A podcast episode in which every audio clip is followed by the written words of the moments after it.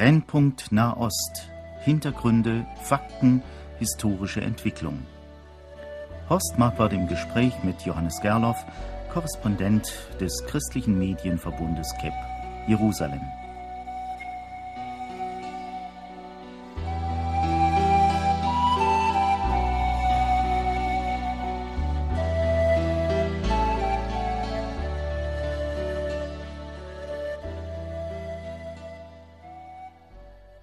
Zu einer neuen Folge dieser Sendereihe begrüßen wir Sie sehr herzlich, liebe Hörerinnen und Hörer. Wir, das sind Johannes Gerloff, gerade eben vom Flughafen hier eingetroffen. Heute Morgen war er noch in Israel. Und ich bin Horst Marquardt, sein Gesprächspartner. Wir wollen heute über das hochaktuelle Thema sprechen, Räumung der Siedlungen im Gazastreifen und Nordsamaria. Herr Gerloff, äh, das Land Israel ist ja wieder international sehr in die Schlagzeilen geraten, nachdem der russische Präsident Wladimir Putin und der türkische Ministerpräsident Tayyip Erdogan da waren. Letzterer hat gesagt, der palästinensische Präsident Mahmoud Abbas muss unterstützt werden und nicht unter Druck gesetzt werden. Wen meint er denn damit? Wer äh, die Palästinenser unter Druck setzt, das ist natürlich zum einen Israel, das verlangt, dass der Terror aufhört, also nicht nur ähm, äh, einzelne Anschläge nicht mehr durchgeführt werden, wobei das für uns von außen sehr schwer nachvollziehbar ist. Man muss ja da eigentlich auch die Anschläge mitrechnen, die von den israelischen Sicherheitskräften verhindert werden, sondern Israel fordert und die Amerikaner fordern eine Zerschlagung der Terrororganisationen, vor allem der Hamas und des islamischen Dschihad. Und da wird schon Druck auf Mahmoud Abbas ausgeübt. Von Seiten der Israelis. Von Seiten der Israelis und auch von Seiten der Amerikaner. Ja, hat denn der Abbas den Einfluss, er sitzt ja doch im, in der Westbank und soll zugleich auch über Gaza befinden. Ich weiß sowieso nicht, wie das geht. Wie bringt er diese beiden geografischen Einheiten zusammen? Die, die palästinensischen Minister haben ganz freien äh, Zugang zu beiden. Also die können auch äh, praktisch unkontrolliert hin und her fahren und es ist eine Stunde Fahrt von Ramallah nach, äh, nach Gaza. Und äh, ähm, die ganzen Beamten in höheren Rängen, die werden etwas genauer kontrolliert, aber auch die dürfen hin und her fahren. Von daher ist das kein, von daher kein Problem. Mit der Grund, warum der Abbas da über 34 Minister ernannt hat für diesen kleinen Staat. Ja, nein, das dürfte eher der, der Grund dafür sein, dass es einfach so eine große Zersplitterung innerhalb der palästinensischen Gesellschaft gibt. Wie will denn nun der israelische Ministerpräsident Sharon mit dem Problem fertig werden bei so viel Widerstand, der sich ihm entgegenstemmt. Ist denn das nicht eine zu kühne Idee, mit der Räumung des Gazastreifens den Frieden nun endlich zu erlangen? Also ich denke nicht, dass Ariel Sharon den Frieden erlangen möchte mit der Räumung des Gazastreifens, sondern er geht nach den Erfahrungen der letzten Jahre davon aus, dass auf palästinensischer Seite kein Gesprächspartner da ist im Blick auf die neue Regierung von Mahmoud Abbas ist da jetzt ein Abwarten da und man wartet ab, wie sich das entwickelt, ob da vielleicht doch ein Gesprächspartner entsteht. Aber ganz unabhängig davon, ob auf palästinensischer Seite ein Gesprächspartner entsteht, hat Ariel Sharon seit Herbst vorletzten Jahres seinen Plan der einseitigen Trennung in Gang gesetzt und gesagt, wir trennen uns an bestimmten Gebieten einseitig von den Palästinensern, nehmen Grenzkorrekturen vor und dazu gehört eben der Rückzug aus dem Gazastreifen, die Räumung der dortigen Siedlungen und auch die Räumungen von vier Siedlungen in Nordsamaria. Das sind ganz abgelegene Siedlungen, sodass an den Stellen dann ein, ein zusammenhängenderes Palästinensergebiet entsteht. Wie, wie, kam es denn eigentlich dazu, dass diese Idee entstand? Die Siedler da wegzunehmen. Die Idee ist zunächst einmal, und das sagt Ariel Sharon ganz klar, das ist unter, nicht unter Gesichtspunkt, dass Frieden entstehen soll, nicht unter dem Gesichtspunkt, dass man äh, mit den Palästinensern zu einer Einigung kommen möchte, sondern er sagt, wir wollen eine einseitige Trennung von den Palästinensern vornehmen, und zwar unter Sicherheitsgesichtspunkten. Und äh, da erhofft er sich zum Beispiel im Blick auf den Gazastreifen, dass sich eine gerade Linie besser verteidigen lässt, vor allem ein Gazastreifen, der eingezäunt ist, als so ein Flickenteppich, wo praktisch unter mehr als einer Million Palästinenser sechs oder siebentausend Juden leben. Ähm, das sind, das sind manchmal nur wenige hundert Meter, wo sie voneinander entfernt sind und das ist natürlich ein sicherheitstechnischen Trauma. Nun hat es ja nach meiner Beobachtung der Herr Sharon außerordentlich schwer, Vor wenigen Tagen las ich hier zum Beispiel, dass Nathan Scharansky Sharon verlässt. Das ist also der Minister, der für die Diaspora und für Jerusalem verantwortlich war. Das so würde man hier aus meiner Sicht sagen, doch wohl einer der engsten Mitarbeiter, der da mit dafür sorgen müsste, dass diese Pläne umgesetzt werden und der springt ab. Naja, Scharansky ist vor allem von seiner Person her ein Symbol innerhalb der, der israelischen Gesellschaft. Er war ja einer der bekannten Zionshäftlinge, die dann ausgetauscht wurden gegen einen russischen Spion und, und auf große Medienaufmerksamkeit äh, nach Israel gekommen ist und äh, in den 90er Jahren dann praktisch zum Sprecher der russischen Neueinwanderer wurde. Und ähm, der hat auch sehr viel für, für seinen Zionismus, für seine Liebe zum Land und zum Volk Israel sehr viel dafür persönlich bezahlt hat. Und dass er jetzt sagt, ich kann da nicht mehr mit, ist natürlich schon ein Schlag für Sharon, aber man muss sagen, es ist nicht ganz unerwartet. Ähm, man, man fragt sich eher, warum hat er es so lange ausgehalten, warum ist er so lange dort geblieben. Äh, interessant war, dass die linksgerichtete liberale Tageszeitung Haaretz am Tag nach dem Rücktritt kommentiert hat, dass äh, Nathan Scharansky überhaupt nicht der Linie der Zeitung entspricht, aber man doch sagen müsse, äh, es sei schade, dass es, äh, dass der Rücktritt so wenig Resonanz gefunden hat, denn immerhin ist Nathan Scharansky einer der integersten und geradlinigsten Politiker auf der israelischen Bühne. Ja, ich hoffe, dass Sharon überhaupt noch genügend Helfer hat, denn er steht ja doch wohl vor unendlich großen Problemen. Viele Siedler aus Gaza suchen eine neue Heimat. Da hat man schon gelesen, dass Israel versucht sein könnte, parallel zur Räumung des Gazastreifens Siedlungen im Westjordanland zu erweitern. Haben Sie sowas auch gehört? Also ich wünschte mir manchmal, ähm, wenn ich mit deutschen Gesprächspartnern über dieses Thema rede, dass man etwas mehr die Situation in Israel versteht. Es ist keine so wie soll ich sagen, sterile Aktion, wo man eben dort Menschen wegnimmt und dort Menschen äh, hinbringt und äh, so wie, als wären Siedlungen einfach nur ähm, Figuren auf einem politischen Schachbrett oder so, sondern es geht hier um Menschen, die ihre Häuser verlassen sollen, in denen sie seit über 30 Jahren gelebt haben zum Teil. Das sind zum Teil Familien, die in der dritten Generation dort sind. Das heißt, die die Kinder, die dort geboren wurden, ziehen jetzt schon wieder ihre Kinder dort auf.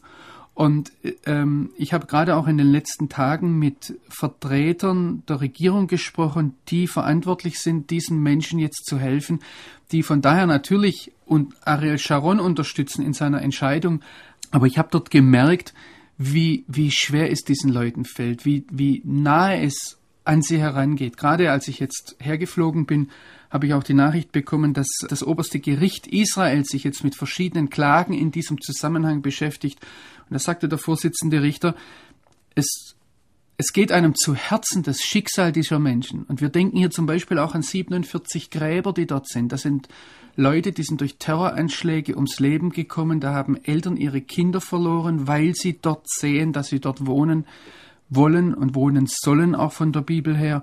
Und jetzt ist die Frage, was macht man mit, mit diesen Gräbern? Die sollen verlegt werden, ja. Die Frage ist, haben sich diese Opfer gelohnt? Warum gehen wir jetzt weg, ohne dafür etwas zu bekommen?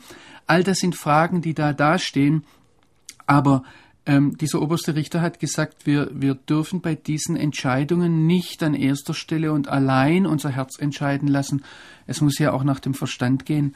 Und das ist eine Sache, die, ich denke, es gibt nur wenige Israelis, die das ganz kalt lässt, was da zurzeit passiert. Äh, wir haben das gerade auch in den letzten Tagen während Pessach gesehen, während des Passafestes. Da haben über 150.000 Israelis den Gazastreifen, also die Siedlungen im Gazastreifen, besucht und praktisch mit den Füßen abgestimmt und gezeigt, der Welt gezeigt auch, was ihre Verbindung, die Verbindung des Volkes Israel zu diesem Land ist. Ja, und was haben die Palästinenser gesagt, die Leute im Gazastreifen? Also das ist eine äh, Beobachtung, die ich als Journalist mache, wenn ich dort unterwegs bin. Ich begegne natürlich ganz unterschiedlichen Leuten, Sprechern. Ich versuche mit normalen Leuten ins Gespräch zu kommen auf einer mehr persönlichen Ebene, wo dann keine Propaganda da ist, sondern wo ich versuche, den Herzschlag zu erspüren. Ähm, das Interessante ist, dass die Diskussion sich weitgehend im israelischen Spektrum abspielt. Und wenn wir von einer Aktionsgruppe in die Siedlungen geführt werden, um zu zeigen, wie sehr die Siedlungen den Frieden behindern, dann sind das Israelis, die uns dorthin bringen. Und zwar die linke Friedensbewegung, die sich erhofft, durch Räumung von Siedlungen endlich Frieden zu bekommen. Ähm, die Palästinenser sagen natürlich nicht Nein, wenn Siedlungen geräumt werden, aber ähm, sie sagen, schieben dann eher nachher, es reicht nicht, wenn nur Siedlungen geräumt werden, ähm, oder nur diese Siedlungen geräumt werden. Aber die Palästinenser sind erstaunlich still zu dieser ganzen Sache. Ja, der Generaldirektor der, des israelischen Außenministeriums, der Ron Prosor, hat ja den geplanten Rückzug aus dem Gazastreifen einen Testfall genannt. Wer testet wen oder was? Es ist ein Testfall, was er bei dieser Pressekonferenz vor ein paar Wochen gemeint hat, war, es ist ein Testfall an die Palästinenser. Die Überlegung, die hier dahinter steht, ist folgende. Das Hauptargument der Palästinenser für den Terror aus ihren Reihen ist die Besatzung der Israelis. Wenn Israel sich aus dem Gazastreifen zurückzieht, es dort praktisch keine Besatzung mehr gibt, müsste eigentlich der Terror aufhören. Und das ist der Testfall. Frage, wenn sich Israel dort zurückzieht, hört dann der Terror auf. Und er weiß natürlich genauso gut wie jeder, der dort ständig lebt, dass die Begründung der Leute, die den Terror machen, anders läuft, nämlich dass es hier um eine Besatzung ganz Palästinas geht. Das heißt, da ist auch, da ist auch Tel Aviv und Jaffo und Haifa besitzt das Land. Aber ähm, in den Augen der Welt ist es so, wenn sich Israel auf die Grenzen von 1967 zurückzieht, müsste eigentlich der Terror aufhören. Und daher kommt ja auch die Gleichung auf der einen Seite jüdischer Siedlungen, auf der anderen Seite ähm, palästinensischer Terror. Und äh, meine Vermutung ist, das wurde aber, das, diese Aussage von Ron Prosser ist ein Indiz dafür, dass es eine der Überlegungen der israelischen Regierung ist, wir wollen der Welt zeigen, indem wir uns von dort zurückziehen, dass das eigentliche Problem nicht die Siedlungen sind. Aber es ist natürlich ein sehr, sehr schmerzhafter Test Testfall. Ein, äh, ein schmerzhafter Testfall insofern auch, weil er die israelische Gesellschaft in eine tiefe Krise stürzt. Ja, und im Gazastreifen ist ja wohl die islamistische Widerstandsbewegung Hamas sehr stark, sodass äh, ich las, dass in israelischen Stimmen laut geworden sind, die gesagt haben, Gaza dürfe nicht Hamasistan werden. Das gehört zu diesem Testfall mit dazu. Was passiert mit dem Gazastreifen nach dem Rückzug der Israelis von dort? Und ähm, ich denke, wir müssen das abwarten. Äh, wir dürfen eines nicht vergessen, dass Hamas nicht nur eine Terrororganisation ist, sondern auch eine Organisation, die sich sehr im sozialen Bereich, im religiösen Bereich, also wo es um Fortbildung geht äh, oder um Bildung überhaupt praktisch, äh, die Leute in die Moscheen zu bekommen, auch ähm, ist eine sehr breite Organisation, die sich gerade auch durch ihr soziales Engagement sehr viel Vertrauen in der Bevölkerung erworben hat. Und von daher, ähm, mir hat ein sehr guter Kenner der palästinensischen Gesellschaft vor einiger Zeit gesagt, man muss abwarten, ob Hamas zu seiner Ideologie steht, die einen Judenstaat nie akzeptieren kann, oder ob Hamas eben doch die breite Volksbewegung ist und von daher aufs Volk hört und das Wohl des Volkes im Auge hat. Welche, welche der beiden Seiten wird da, äh, auch innerhalb der Hamas, welche der beiden Seiten wird da die Überhand gewinnen in den kommenden Wochen, Monaten, Jahren?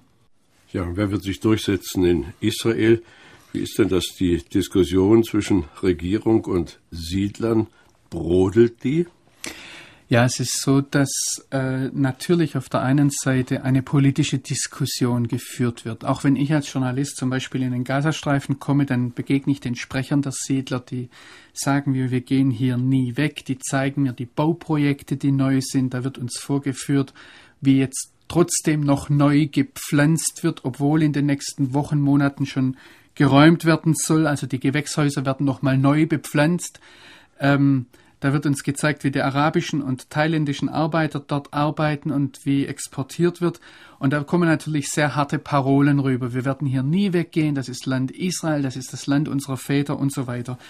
Wenn man aber mit den Leuten spricht, mit einzelnen Leuten, die jetzt nicht äh, äh, Siedlersprecher sind, dann begegnet man sehr oft der, der Einsicht, dass wahrscheinlich doch eine Räumung der Siedlungen im Gazastreifen zu den schmerzhaften Zugeständnissen gehört, die Ariel Sharon im Prinzip von vornherein angesprochen hat.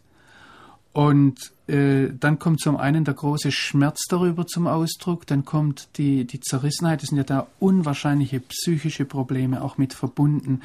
Äh, man stelle sich nur vor, was das bedeutet für eine Gesellschaft wie Israel, wo, wo Kinder wissen, wir, jeder muss in die Armee, jeder kennt jemanden, der in die Armee kommt und jetzt kommen plötzlich die eigenen Soldaten, die eigenen Polizisten und nehmen uns aus unserem Haus weg. Es sind hier riesige Probleme, die dastehen. Ein anderes Problem ist, dass, äh, das hat jetzt gerade einer, ein Regierungsbeamter gesagt, der, der die Siedler begleiten soll in ihren Problemen, der deshalb auch sehr umstritten ist, aber äh, in, in, in, im offiziellen Bereich. Aber er hat gesagt, eines der größten Probleme ist die Arbeitslosigkeit, die hier entsteht. Es wird eine ganze Infrastruktur von, einer, von einem erfolgreichen Wirtschaftsgebilde ähm, zerschlagen. Die Leute sollen kurzfristig woanders hinkommen. Da, da bestehen gar keine Arbeitsplätze für diese Leute. Und äh, das, das bedeutet natürlich, ich denke, hier im Land wissen viele, was Arbeitslosigkeit bedeutet, auch was das mit einer Sinnfrage, die Sinnfrage, die damit für den Einzelnen verbunden ist. All das kommt, spielt damit herein. Ähm, wie die Diskussion läuft, gerade dieser Beamte hat auch gesagt, ähm, auf offizieller Ebene gibt es natürlich sehr wenige Gespräche, Inoffiziell rufen die Leute bei mir an, sagen dann aber, lass bitte meine Nachbarn nicht wissen, dass ich mit dir gesprochen habe. Faktisch sieht es zurzeit so aus, dass äh, also über diese Regierungsstelle müssten die Siedler den Antrag auf Reparation stellen. Ja, und wie viel ist da zu erwarten? Äh, das ist, das wird, ist total unterschiedlich nach dem, was die dort gehabt haben, ob sie dort ein Geschäft gehabt haben, wie lange sie dort gewohnt haben, seit wann sie dort gewohnt haben. Also nicht nur wie lange, sondern auch zu welchem Zeitpunkt sie hingekommen sind, weil die Leute, die am Anfang kamen, die war, sind ja als äh, praktisch Beauftragte der Regierung hingekommen. Ähm, äh, also das, das sieht ganz unterschiedlich aus, wird auch individuell unterschiedlich gehandhabt. Ähm, insgesamt, was ich gehört habe, äh, sind die Reparationen aber so klein, dass, dass in der freien israelischen Wirtschaft kaum reell eine Chance besteht, da richtig Fuß fassen zu können. Aber zu diesen Reparationen gehört zum Beispiel auch, dass sie zwei Jahre lang die Miete bezahlt bekommen, bis sie woanders ein Haus gebaut haben. Also es ist sehr, sehr diffizil, aber auch da muss man sehen, es ist an vielen Stellen ein Riesenchaos. Ähm, eigentlich kann man erst handfest über Reparationen sprechen seit ungefähr einem Monat, seit der Haushaltsplan verabschiedet ist. Und bis zum 20. Juli ist der offizielle Tag, wo geräumt werden soll. Das sind, wenn ich mir diese Zeitpläne ansehe, dann muss ich sagen, das ist eigentlich unrealistisch.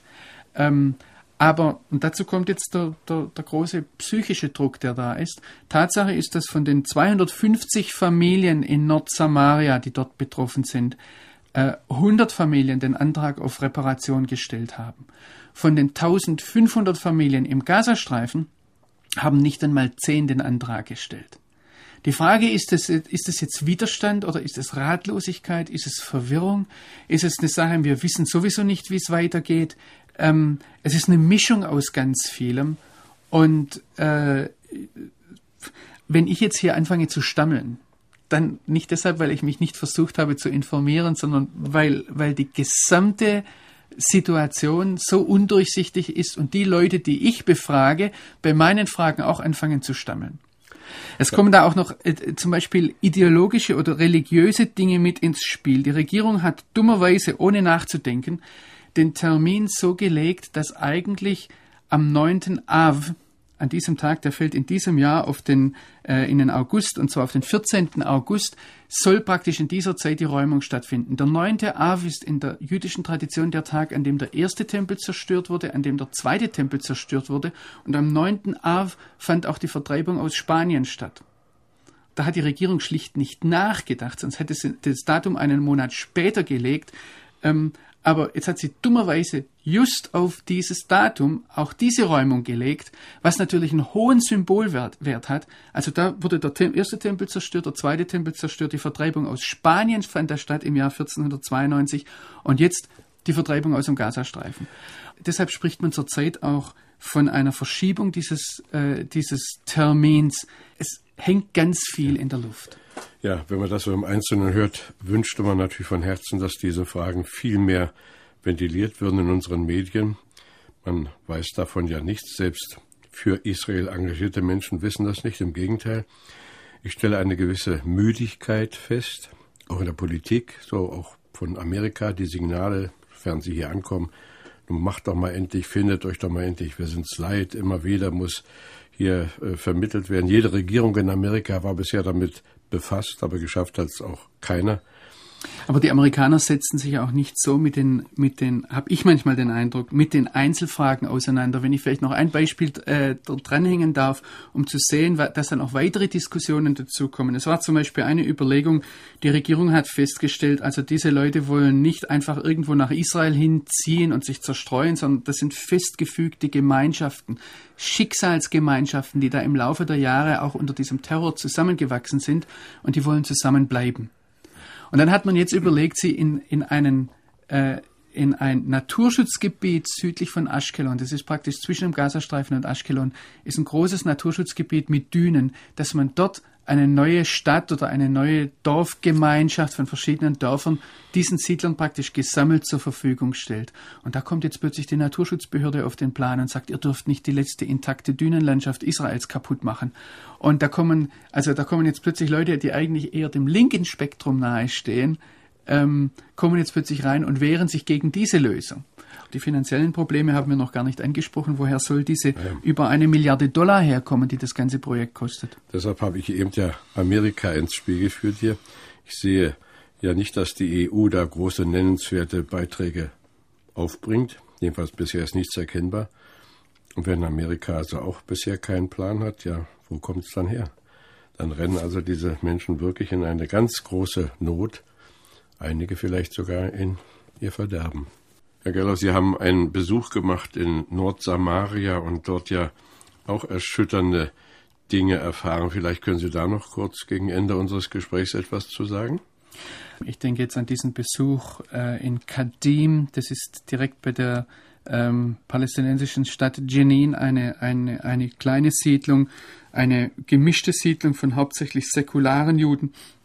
Aber diese Sprecherin Debbie Drory hat uns diese ganze verzwickte Lage aufgezeigt. Auf der einen Seite ist sie diesem Land verbunden, hat gesagt, wir haben dieses eine Land und das ist Land Israel, das ist jüdisches Land. Die Araber haben 24 weitere Staaten. Ähm, auf der anderen Seite versteht sie, wenn wir wirklich was dafür bekommen, wenn es wirklich besser wird, sagt sie, dann sind wir bereit, es aufzugeben. Auf der anderen Seite, ihr Mann ist Polizeioffizier wird eingesetzt zur Siedlungsräumung und ihre Tochter ist zurzeit im Militärdienst. Die Einheit ihrer Tochter sollte eingesetzt werden, um ihre Siedlung zu räumen. Und das, ist, das bedeutet jetzt konkret, dass sie vielleicht in ihrer Wohnung sitzt und dann kommt ihr Mann und ihre Tochter und sollen das eigene Haus räumen. Ja. Ähm, es sollen solche Dinge nicht vorkommen, aber ob es jetzt die Freunde sind, diese, diese Spannungen sind da da. Und was wir dann vor allem hier auch festgestellt haben, ist, dass noch ein ganzer Berg von ungelösten juristischen Problemen dasteht.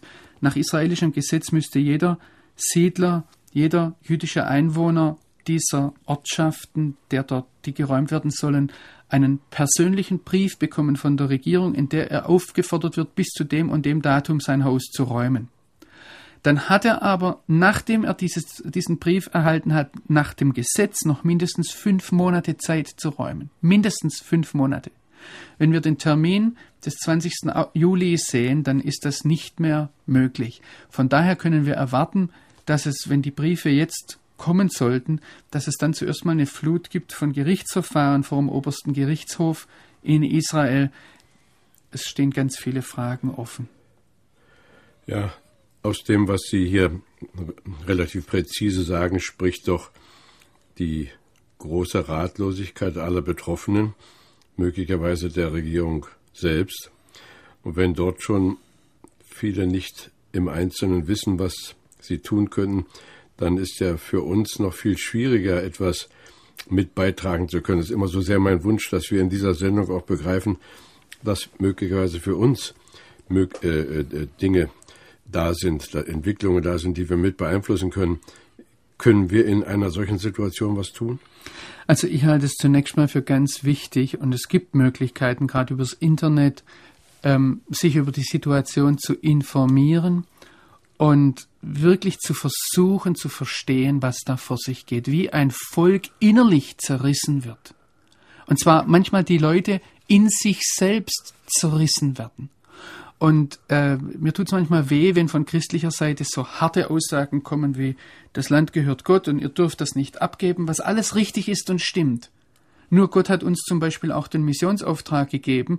Aber wenn wir jetzt unsere eigenen Kinder in ein Land schicken, wo wir wissen, die Wahrscheinlichkeit ist sehr groß, dass sie dort für ihren Glauben ums Leben kommen, da überlegt sich so manches Missionswerk, ob es die Leute hinschickt. Geschweige denn die Eltern. Und das ist genau die Frage. Soll man hier fürs Land das Leben opfern? Und das ist eine, eine, eine ganz tiefe innere Zerrissenheit. Und ich, ich würde mir wünschen, dass man, dass man das, dass wir das nachvollziehen, dass wir hier zunächst einmal mitleiden. Eine zweite Sache ist natürlich das Gebet. Und ich denke hier an eine Sache. Es, es ist natürlich ein Gewaltpotenzial da in diesem ganzen Streit. Es gibt vor allem auch immer Extremisten dabei. Es sind sehr viele Waffen, die, die dort im Spiel sind. Und die Befürchtung ist, dass Extremisten sich diese Situation zunutze machen und reingehen während der Siedlungsräumungen. Und wenn da einer anfängt zu schießen, dann kann das ganz furchtbare Folgen haben. Und ich denke, das wäre ein Gebetsanliegen, ähm, dass wir hier auch äh, ganz klar darum bitten, dass das Volk Israel ins, in sich selbst nicht noch mehr und vor allem nicht durch Gewalt zerrissen wird. Und ähm, eine weitere Sache fände ich ganz wichtig, wenn jemand Möglichkeit hat, wenn jemand die Gelegenheit hat, gerade jetzt nach Israel zu kommen, gehen Sie hin. Ähm, gehen Sie auch mit der Reisegruppe in den Gazastreifen, das ist kein Problem heute. Man kann da auch mit gepanzerten Bussen hinfahren, wo jeder normale Israeli ohne gepanzertes Auto hinfährt, also wenn er nicht Sicherheitsbeamter ist äh, oder beim Militär ist. Ähm, gehen Sie hin und lernen Sie diese Leute kennen, lernen Sie ihre Not kennen um, um dann auch gezielt und besser dafür beten zu können. Lassen wir mit diesem Appell unserer Sendung ausklingen. Räumung der Siedlungen im Gazastreifen und Nordsamaria. Ich denke, verehrte Hörerinnen und Hörer, diejenigen unter Ihnen, die beten können, werden diesen Appell sich zu Herzen nehmen. Wir waren im Gespräch mit Johannes Gerloff, dem Korrespondenten des christlichen Medienverbundes KEP, dem wir Gottes Segen wünschen auch für seine Reisetätigkeit hier in Deutschland in den nächsten Tagen.